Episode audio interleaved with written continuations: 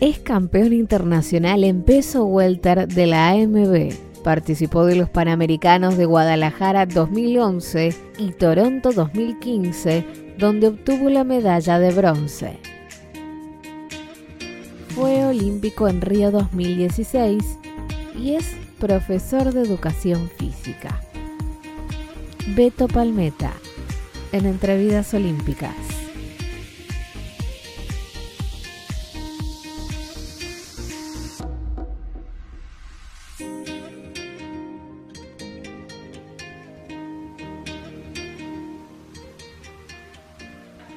Que empezaste en el boxeo? Bueno, empecé en el boxeo de una manera media de sorpresa, ¿no? Mi sueño siempre muy chico, desde los 6, 7 años que jugaba al fútbol, era ser jugador de primera división. Y, bueno, un día, eh, por diferentes motivos, decidí dejar el fútbol a los 13 años y un compañero del colegio, Joel, me, me invita hacer boxeo recreativo ahí en la cancha de Tigre. Me dice, che, Beto, ¿qué te parece si vamos a probar? Le dije, bueno, dale, pero yo solo por ir con él, viste, y hacer alguna actividad. Aparte del deporte, siempre, nací con el amor al deporte y fui, y la verdad que, bueno, nada, me, me atrapó. Cada vez vinieron más desafíos y me atrapó y sí. ¿Influyó tu familia en tu carrera deportiva o en el iniciación del boxeo o fue más tu amigo? Soy una persona que le gustan los desafíos, soy cabeza dura. Cuando me pongo algo en la cabeza es como que no, no paro hasta conseguirlo. A ver, soy fiel creyente desde muy chico que, que todo viene a través del trabajo, ¿no? Y todo es a través de la práctica, ya sea por ver a mi familia esforzándose día a día, que es un ejemplo para mí desde muy chico. Y después, bueno, con mi personalidad que, que fui formándome de esa manera. Mi familia, obviamente, que con el tiempo al principio cuando yo le dije, pa, mamá, quiero ser boxeador, fueron como, como que la verdad no, se asustaron, viste, como mi viejo me acuerdo que me dijo, mira, vos querés ser boxeador, pero nunca me dejé de estudiar. En cuanto te vas mal en el colegio, se acaba el boxeo. Y bueno, eso a mí me quedó grabado. El colegio, la escuela, para mí nunca fue un problema. Siempre tuve, o sea, facilidad o la verdad que no tenía problema con el tema del estudio sí obviamente tenía que dedicarle tiempo.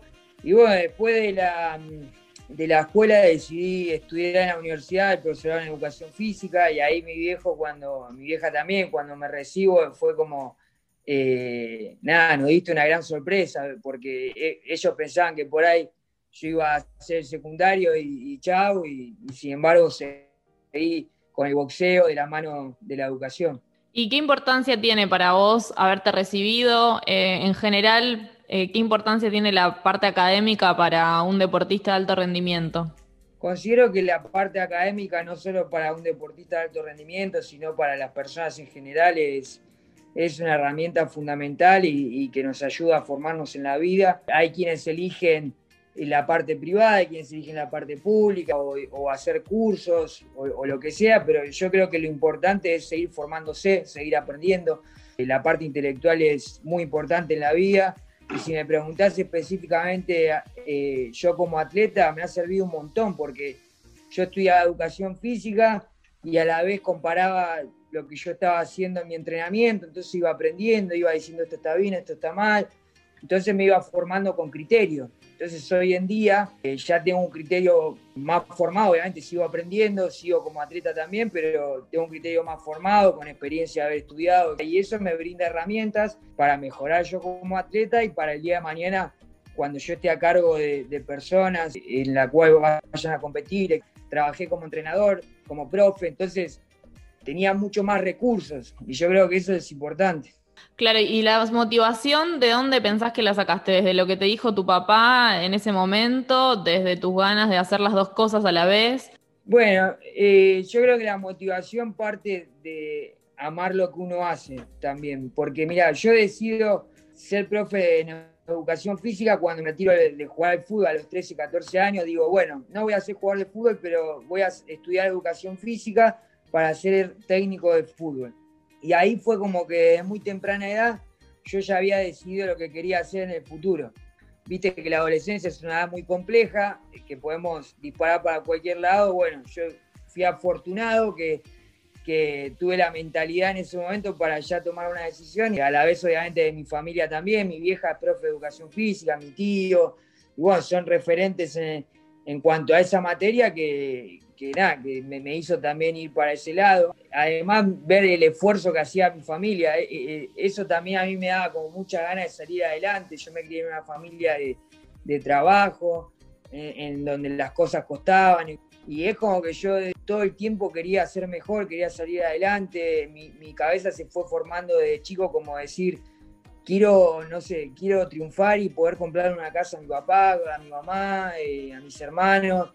Y como que, nada, eso me, como que mantenía esa llama prendida y sumado a que yo amo lo que hago. O sea, yo disfruto mucho de ser docente, ser entrenador, ser boxeador profesional, ser boxeador olímpico. O sea, son cosas que, que amo. Bueno, justo ahí nombraste ser boxeador olímpico. Participaste de Sudamericanos, Panamericanos, estuviste en Río 2016. ¿Qué enseñanza te dejaron esas experiencias? Compartir la villa de atletas, estar en contacto con otros deportistas. ¿Qué puedes destacar de eso? Ser boxeador olímpico es un valor muy grande, es una oportunidad única y, un honor para mí, siempre lo digo. Pero bueno, obviamente que todo fue a base de trabajo y, fui aprendiendo mucho más a, la hora de, vivir esas competencias que bien nombraste, relacionándome con deportistas consagrados, como el caso de Ginóbili, Campazo, Pareto y un montón de, deportistas más, que nada, que transmiten su experiencia, su sabiduría, su humildad, sus valores. Eh, los valores es lo más importante. Considero que, que el deporte brinda valores importantísimos para formar a las personas y, y bueno, tuve y tengo la oportunidad de, vivir eso. Y fueron construyendo a Beto como persona también. O sea, todas esas experiencias que he vivido han alimentado mi persona y han impulsado a querer ser mejor, a querer aprender. Yo me acuerdo que siempre que tenía la oportunidad de charlar con algún personaje importante del deporte, algún referente, escuchaba con mucha atención porque eh, no sé, me acuerdo en Río cuando la oveja Hernández eh, se me acerca para, hablarme y cómo te fue en la competencia, y le digo, uh, perdí, estoy mal, y agarra y me dice, ¿vos sabés cuántos deportistas del mundo tienen la posibilidad de participar en un Juego Olímpico? Me dice. Entonces, nada, cuando me empieza a hablar así, yo lo miro como, como que el tipo me está dando un valor importantísimo. son experiencias únicas y muy valiosas. Sí, es la mentalidad también quizás que nos inculcan desde chicos de que si no ganamos nada vale nada y uno deja de ver quizás todo el esfuerzo y todo el trabajo que hizo para llegar a competir justamente de algo tan importante como un Juego Olímpico, ¿no? Bueno, y de los Juegos Olímpicos ahora un poco cambió el reglamento y demás, porque antes no podían competir eh, boxeadores profesionales, que ahora sí. Para vos, ¿cómo fue pasar del amateurismo al profesionalismo? ¿Sentiste un cambio? ¿Cambió algo en tu manera de trabajar, de entrenar? Eh, bueno, cambia mucho el tema del sistema de competencia, por una cuestión de que el boxeo profesional es como que se van armando las fechas a veces sobre la marcha o de acuerdo a, los compromisos que tiene la televisión o los compromisos que tiene eh, las empresas encargadas de, de realizar el evento. O de acuerdo a diferentes intereses. Entonces ya entra eh, el deporte espectáculo, tiene que ver con el negocio, entonces entran otras cosas en juego, otras cuestiones en juego que hacen que sea diferente. En cambio, en el boxeo olímpico vos ya tenés un cronograma de competencia. Nosotros con anticipación ya sabíamos todo lo que iba a pasar durante el año, a qué nos teníamos que enfrentar, cómo nos teníamos que preparar, había, es diferente. Después, obviamente, la intensidad del trabajo también es diferente, porque imagínate, yo en el, en el boxeo olímpico, para clasificar a los Juegos Olímpicos, tuve que realizar cinco combates en seis días. Eh, y, el, y el boxeo profesional es distinto, o sea, vos haces una pelea cada tres meses o a veces cada seis meses, o a veces los boxeadores cuando ya están a un cierto nivel pelean una vez al año. Eh, obviamente el boxeo profesional tiene mucho más riesgo que el boxeo amateur olímpico. Los guantes son más chicos, ahí uno se expone mucho más al riesgo y está bien que haya cierto descanso porque también vos terminaste una pelea muy fuerte en el boxeo profesional y bueno, podés enseguida volver a, realizar un combate. Y bueno, el boxeo limpio es diferente, a veces yo me acuerdo que teníamos competencias muy fuertes, una atrás de la otra, no sé, con un mes de diferencia, o a veces hasta semanas de diferencia. Pero bueno, nada, de a poco me fui adaptando, me ha llevado tiempo y hoy en día, obviamente sigo aprendiendo, pero hoy en día estoy un poquito más adaptado. Claro, ¿y preferís alguna de las dos modalidades? ¿Te sentís más cómodo en algún lugar? ¿Pensás que cada, cada parte tuvo su momento? ¿Qué preferís? Yo pienso que cada parte tiene su momento, como dijiste, y creo que tenemos que darle valor al deporte sobre todas las cosas. El boxeo profesional a veces se distorsiona mucho por, porque hay intereses en el medio y eso es lo malo, porque sabes que lo malo que está en juego la salud de un deportista, entonces considero que hay que ajustar muchas más cosas en el boxeo profesional para, para proteger mucho más a, aún al boxeador, que es el que se expone a, a los riesgos. Pero creo que cada cosa tiene su momento. Eh, está bien que haya, que haya un boxeo espectáculo como ese boxeo profesional, pero bueno, hay que irlo ajustando para que haya buenos cuidados, nada más. Claro, es un tema de, digamos, de, cuidados para el deportista, decís que es lo que faltaría en lo profesional, ¿no? Claro, sí, mucho más valor a la salud del deportista también. A veces hay mucha hipocresía, porque por ejemplo, vos escuchás, a mí no me gusta, o sea, cuando de, abajo del ring escucho gente que grita, matalo, matalo, y vos decís, no, esto es un deporte, ¿entendés? ¿Cómo matalo? O sea, no, y, y ¿sabés qué pasa?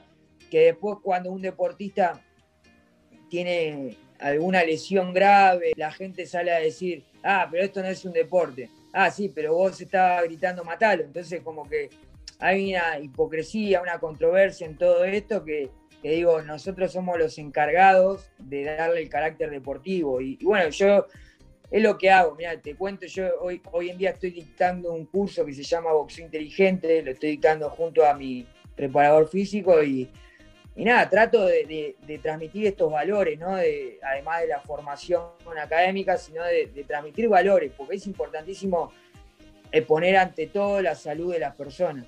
Claro, sí, era una de las preguntas, cómo había nacido la idea de boxeo inteligente y un poco que cuentes de qué se trata. Bueno, boxeo inteligente nace por allá, 2013, 2014. Yo, siempre, como te digo, yo empecé el profesorado en el 2008 y la selección argentina la, la empecé a integrar en el 2009.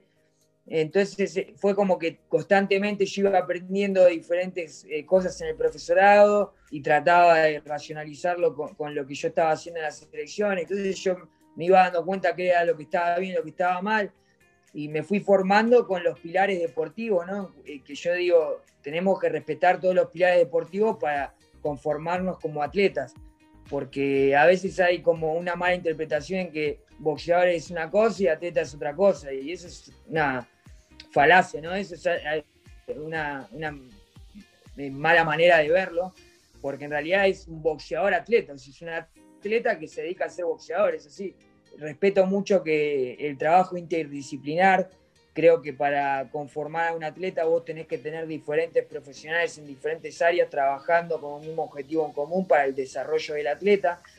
Entonces, por eso boxeo inteligente. Un día estaba en casa y digo, a ver, yo quiero poner algo que, me represente, ¿viste? y poder transmitir, porque como te digo, tengo algo adentro mío que me sale solo, que es ser docente y yo digo, yo el día, paralelamente, no el día, digo, paralelamente a mi carrera deportiva quiero poder contagiar, poder transmitir algo bueno o poder aportar algo. Entonces digo, ¿qué me puede, qué puedo hacer para, para tener algo propio o que me reconozca? Y digo, bueno, boxeo inteligente, yo defiendo todo lo que es el trabajo multidisciplinar.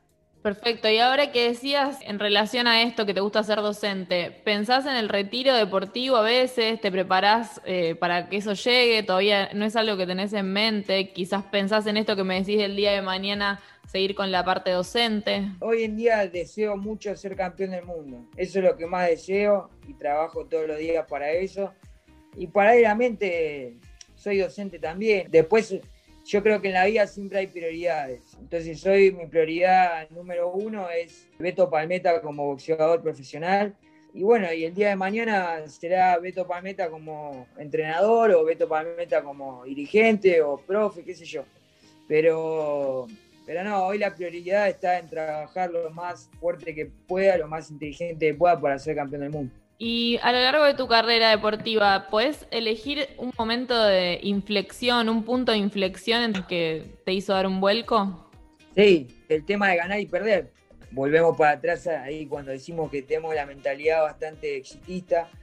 Mira, en el 2014 yo venía con ciertas incomodidades en la selección nacional, era como que, nada, me, había desmotivado con el cambio de entrenador y fue como que me surgió esto de, bueno, ya está, es la selección.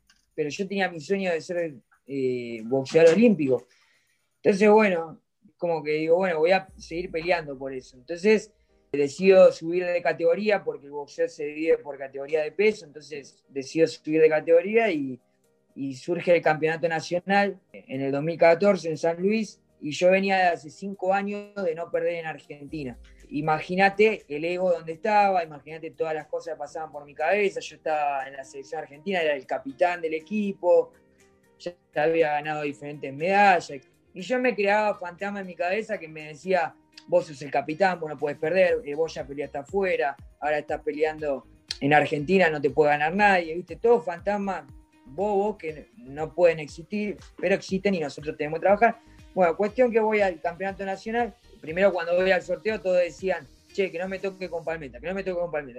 Claro, imagínate, yo me iba agrandando, o sea, indirectamente.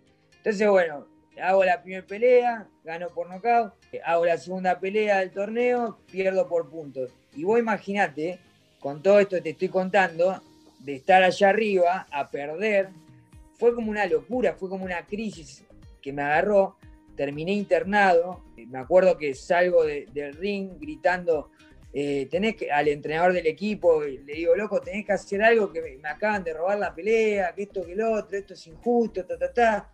Bueno, cuando baja toda esa tensión, empiezo a vomitar, bla, bla, bueno, cuestión que termino internado, porque como es un deporte de riesgo, todos pensaron que por ahí me, había, me habría pasado algo en la cabeza. Entonces, nada, misiones tuve, todo, todo estaba bárbaro. Cuestión que, bueno, al otro día apareció una película, ¿viste? Me levanto en terapia intensiva y nada, digo, ¿qué hago acá? ¿Viste? llamo a mi hermana que es enfermera, le digo, mira, Lore, me pasó esto, esto y esto, pero vos estás bien, me dice, sí, sí, bueno. Eh, le digo, bueno, pero no me dejan salir del hospital. Entonces, nada, me dice, bueno, firmá vos el consentimiento, bueno, y me fui. Cuestión que, que nada, cuando llego a Buenos Aires, el médico de la selección me dice, ¿por qué no probás con un psicólogo? Porque, o sea, si está todo bien, te hicimos estudios, todo, todo está bien, creo que tendría que probar con un psicólogo. Entonces caigo en las manos de la gran Nelly Giscafré, que eh, sigue siendo mi psicóloga. Y, bueno, ahí empezó todo este trabajo del ego, de aprender eh, que se puede ganar y que se puede perder, eh, que son dos posibles resultados. Porque si vos me conocías años atrás y me preguntabas, che, Beto, ¿cómo te va a ir el sábado en la pelea? Y yo te decía, ahí voy a ganar todo el tiempo era así, ¿viste? para mí no existía el perder. Entonces, bueno, empecé a trabajar todas estas cuestiones con él y de, reconocer que se puede ganar y se puede perder. Y fue grandioso, la verdad que fue espectacular. Obviamente que el ego y, cuestiones psicológicas hay que trabajarlas constantemente, porque nuestra cabeza no, nos quiere jugar en contra constantemente, ¿viste? Pero creo que eso fue un gran aprendizaje y a partir de ahí, de 2014, empecé a tener un rendimiento diferente, porque empecé a estar a ver el deporte de otra manera, empecé a aceptar que había resultados posibles, empecé a aceptar de que yo no me puedo anticipar a nada, o sea, lo único que puedo hacer es enfocarme en trabajar lo mejor posible para ser el mejor atleta posible y después el resultado es algo que depende de dos atletas, o sea, de mí y de mi rival. O sea, no, no solo depende de, mí solo, ¿no? Entonces yo me tengo que enfocar en lo que puedo controlar, que fue una gran experiencia que, me marcó. Tremendo, la cabeza nos maneja todo. Me parece súper importante y ahora cada vez más se usa, o sea, la parte psicológica que es súper importante para la vida en general, pero me parece que en el alto rendimiento es eh, imprescindible.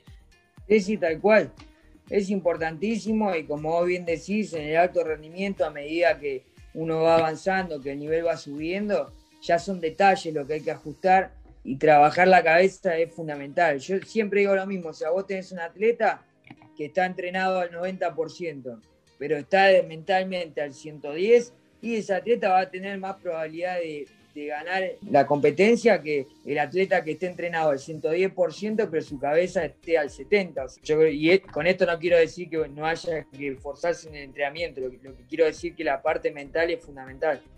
Sí, sí, tal cual. Y más en los deportes quizás individuales. Bueno, en los grupales hay que tratar de manera grupal, pero digo, es como que es uno solo contra el rival y, contra, su, y contra sí mismo, digamos.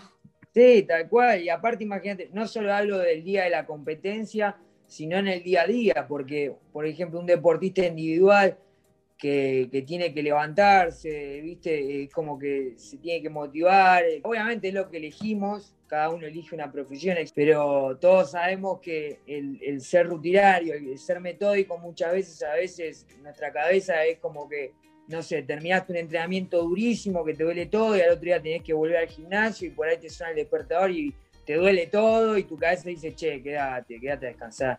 Y no, y vos sabés que tenés que levantarte y tenés que seguir adelante y bueno, todas esas cosas son importantes también. Bueno, hablábamos antes de, me contabas tu punto de inflexión con toda esta anécdota que te pasó en el 2014. Después decidiste irte para Estados Unidos. ¿Por qué tomaste esa decisión? Bueno, tomé esa decisión porque en Argentina, bueno, cuando yo decido pasarme al profesionalismo, me encuentro con todo el sistema de boxeo profesional que hay en Argentina, que malo, decadente.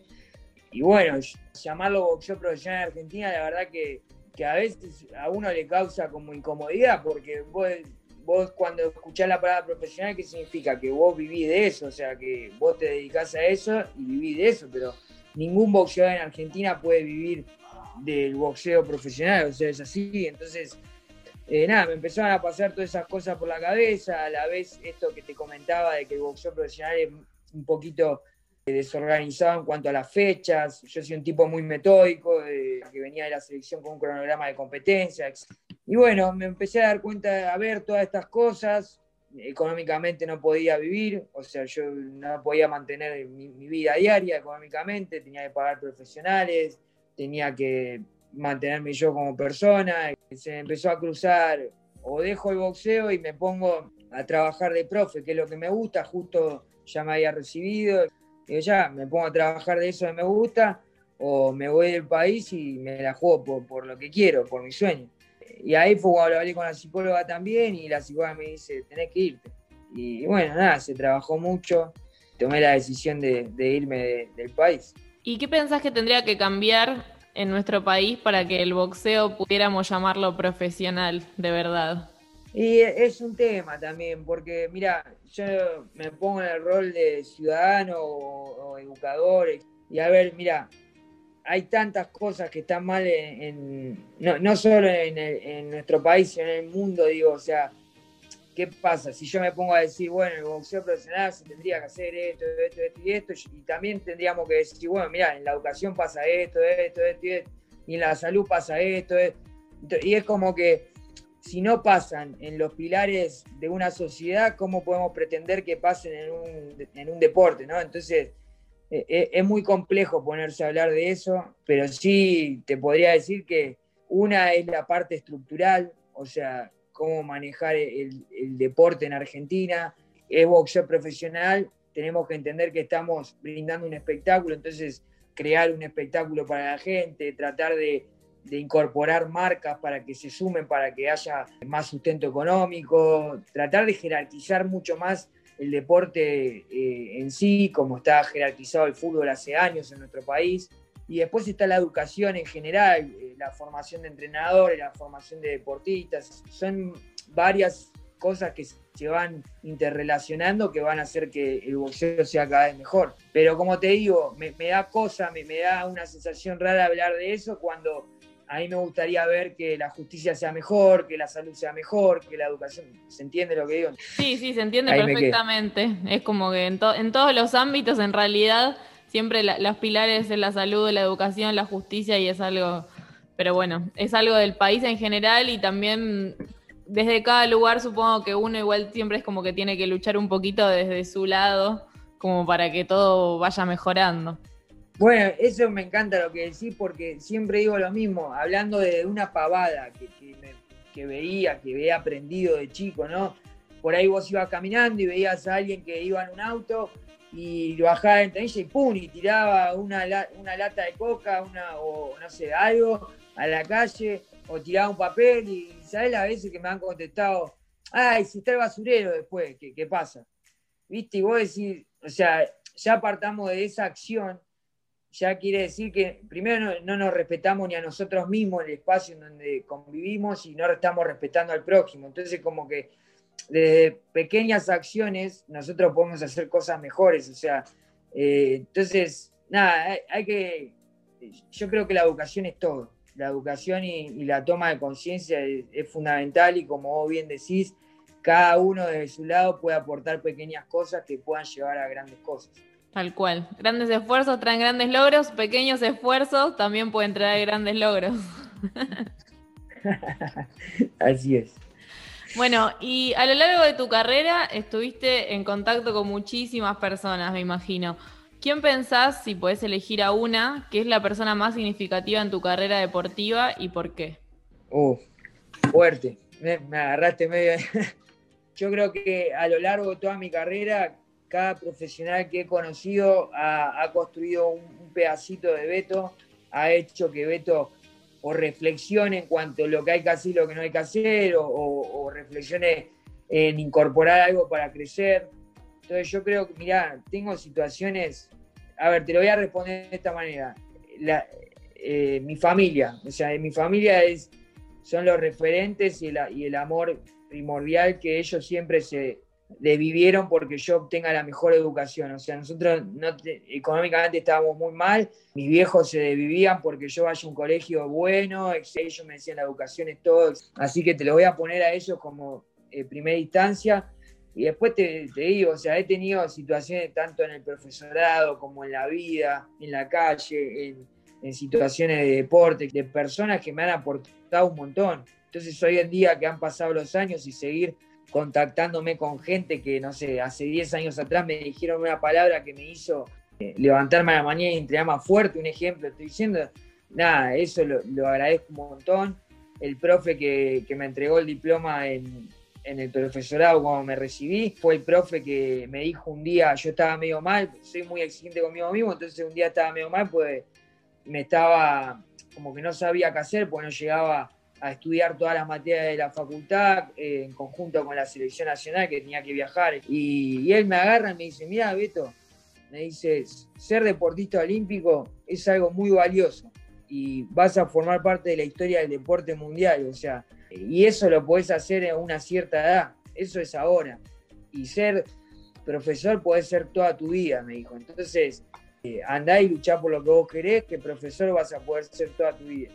Y bueno, eso me quedó grabado y me dio fuerza para ir a seguir, a seguir peleando por, por el objetivo de ser olímpico y bueno, y seguir creciendo. Como te digo, la verdad que nada, te podría, sería injusto que nombre a una sola persona. Entonces, nada.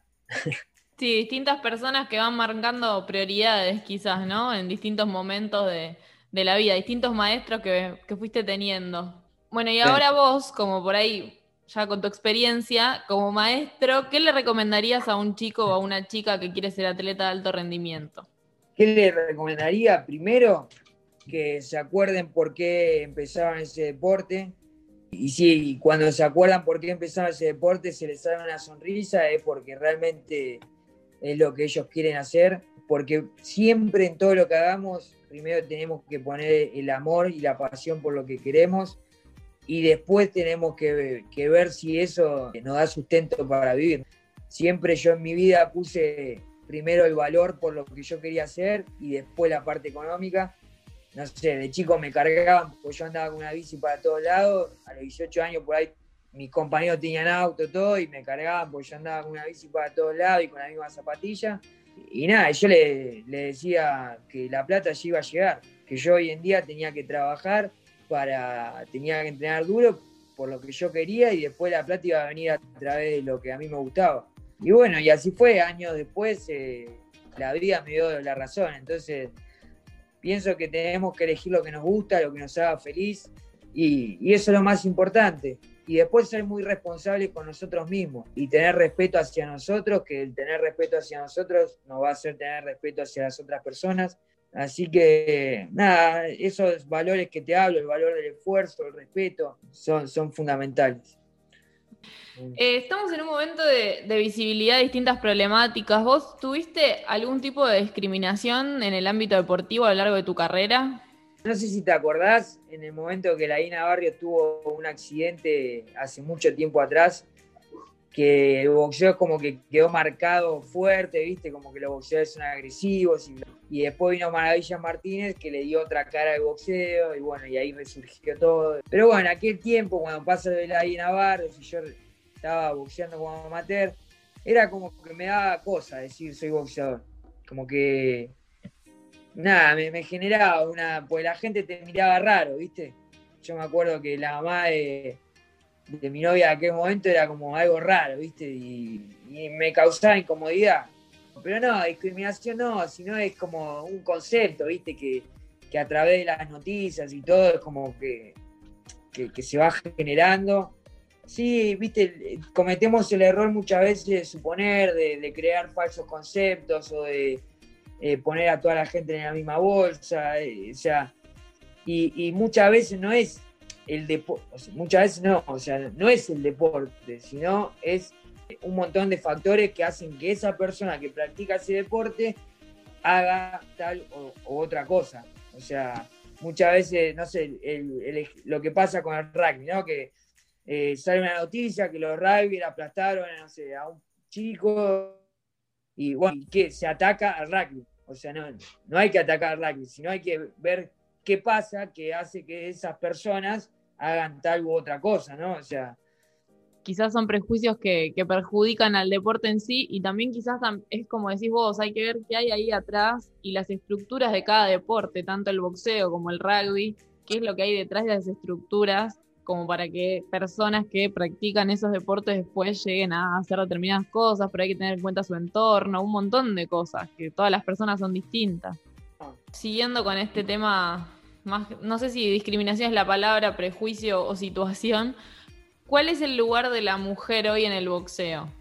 Bueno, yo creo que tienen un gran lugar en el boxeo. Entonces, en Argentina hace años que tienen un gran espacio y las boxeadoras argentinas en el mundo están muy bien reconocidas. Y a ver, si vos me preguntás, yo siempre digo lo mismo, o sea, para mí tengo una mujer, tengo un hombre y los dos practican el mismo deporte, los dos deberían ganar lo mismo, a nivel económico estoy hablando. Eso yo pienso de esa manera. A nivel económico creo que se tendría que reconocer a los dos por, lo mismo los dos se entrenan, eh, las dos personas compiten, hacen lo que tienen que hacer y, se merecen la misma paga. Eh, nada, yo creo que la mujer tiene un gran espacio y cada vez más, eh, y eso es importante, me parece que está muy bien. Bueno, este, no sé si te acordás de si podés describir y compartirnos el primer momento o la primera vez, mejor dicho, en que representaste a Argentina. Oh, eh, mira, mi primera competencia en el exterior fue en el 2010 en Ecuador, pero fue una competencia, nada, internacional, pero específica del boxeo. Como que obviamente fue importantísimo, fue como volver a empezar para mí. Yo ya tenía 50 peleas amateur en Argentina, pero para mí esa competencia fue como volver a empezar. Fue las sensaciones, todo, pelear en Ecuador con la altura, fue tremendo. Pero, a ver, ¿dónde me doy cuenta dónde estoy parado? todos estos valores hermosos de ser deportista olímpico, de, representar a un país, de que todo el país esté atrás de, una competencia deportiva tan importante. Eh, fue en los Juegos Panamericanos de Guadalajara 2011 y ahí fue donde a mí se me despierta este amor tan grande por el deporte olímpico, eh, además de, bueno, obviamente ya traía amor por el deporte hace años, pero ahí es donde entiendo dónde estoy parado, donde digo, no, yo quiero esto para mi vida. Y nada, fue grandioso las sensaciones de, de, ver que todo un país está pendiente de lo que pasa, de, que vos estás representando, no a Beto Palmenta, sino estás representando un país. Y bueno, esas cosas son muy valiosas. Y en relación a Argentina, justamente, a nivel general te pregunto, ¿qué pensás que se debería mejorar en el deporte? Más allá de que ya hablamos de esto, de que, bueno, habría que mejorar otras cosas primero, ¿qué, pensás que se podría mejorar? Yo creo que Argentina tiene grandes profesionales, eso sin duda. Simplemente es poner a, quien corresponda en el lugar que corresponda y el respeto por trabajar eh, cada uno en su área para construir un objetivo en común. Yo creo que pasa por ese lado. muchas veces hay puestos que lo ocupan gente que no lo tiene que ocupar y eso le hace mal al deporte. Y a veces una persona quiere hacerse cargo de todo y eso le hace mal al deporte. Entonces, creo que, se trata de que cada persona ocupe el espacio que le corresponde y trabaje lo mejor posible para que esa área que le corresponde eh, funcione de lo, mejor posible y a la vez haya respeto obviamente por, por, cada área y a la vez, como te digo, o sea, que, que trabajen por un objetivo en común, no que cada uno vaya para el lado que quiera pero siempre como prioridad el atleta, o sea, siempre como prioridad el, bien del atleta. Creo que pasa por ahí. Y me imagino que mm, siendo parte del alto rendimiento o habiéndote cruzado con tantos deportistas, tenés algunos ejemplos que quizás te sirvieron de guía. ¿Admirás algún deportista, sea tanto dentro de tu deporte o en general? No, a ver, hoy en día como boxeador, mi referente es Lomachenko, que es un boxeador ucraniano dos veces campeón olímpico, tres veces campeón mundial y es un, gran referente. Pero después, bueno, en, nuestro país, mirá, he seguido mucho a Ginobili eh, en el último tiempo, me, me, he interiorizado más por su carrera y, nada, los valores que él transmite, todo creo que es algo grandioso. Hay bastantes eh, referentes que podríamos tomar, pero, pero bueno, en este caso te, te nombro ellos. Bueno, y pasando un poquito a la parte más personal, ¿qué, ¿a qué pensás que te hubieras dedicado si no eras deportista? A ser un gran entrenador desde el día uno. Pero igual también la, la experiencia de haber estado en el alto rendimiento hace que mi cabeza haya madurado quizás de una manera distinta. Yo siempre veo la diferencia entre un profe y un profe que vivió el alto rendimiento, son son ambientes distintos. Si hubiera sido, tengo 30 años todavía, falta mucho por hacer, pero digo, y hoy en día no, no sería Beto boxeador profesional, hubiera sido del día uno o tratar de ser el mejor profe que pueda ser, el mejor entrenador que pueda ser. ¿Y sos parte de alguna organización voluntaria o por el momento no? ¿Es algo que te interesaría?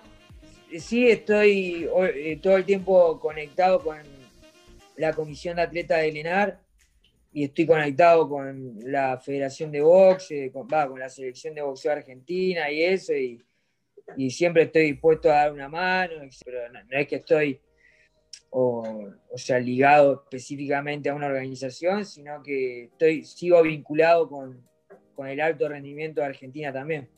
Bueno, y para ir terminando, ¿a qué le tenés miedo? Al único que tengo miedo es a la muerte. Porque me gusta tanto vivir que, lo único que tengo miedo es a la muerte. Así que, nada, por eso pienso que cada día que tenemos es muy valioso. ¿Y el momento más difícil en tu vida? Oh, eh, oh eh, momento más difícil. Bueno, crecer.